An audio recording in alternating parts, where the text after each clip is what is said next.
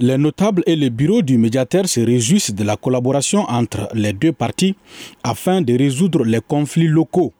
C'est du moins ce qui ressort des échanges entre les deux entités.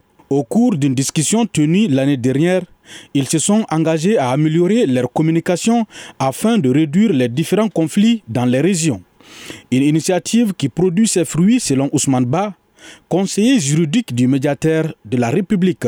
L'impact de cette initiative sur le terrain est déjà palpable et aussi euh, elle se concrétise par la réalisation dans le cadre d'une synergie d'action entre les délégués territoriaux du médiateur de la République, des CAI jusqu'à Gao, qui travaillent de concert déjà depuis la tenue du, premier cadre d'échange en mois de mars 2022, donc euh, qui ont permis à ces deux acteurs qui, sont, qui évoluent sur le terrain de circonscrire, de résoudre pas mal de cas significatifs.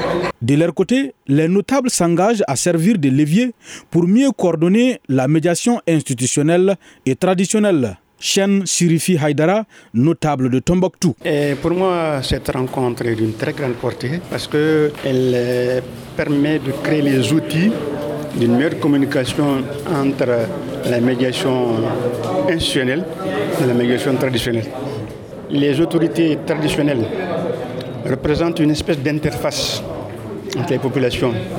Ils sont très écoutés et ça permet vraiment de s'engager pour résoudre, parce qu'il vaut mieux prévenir que guérir, et prévenir certains conflits.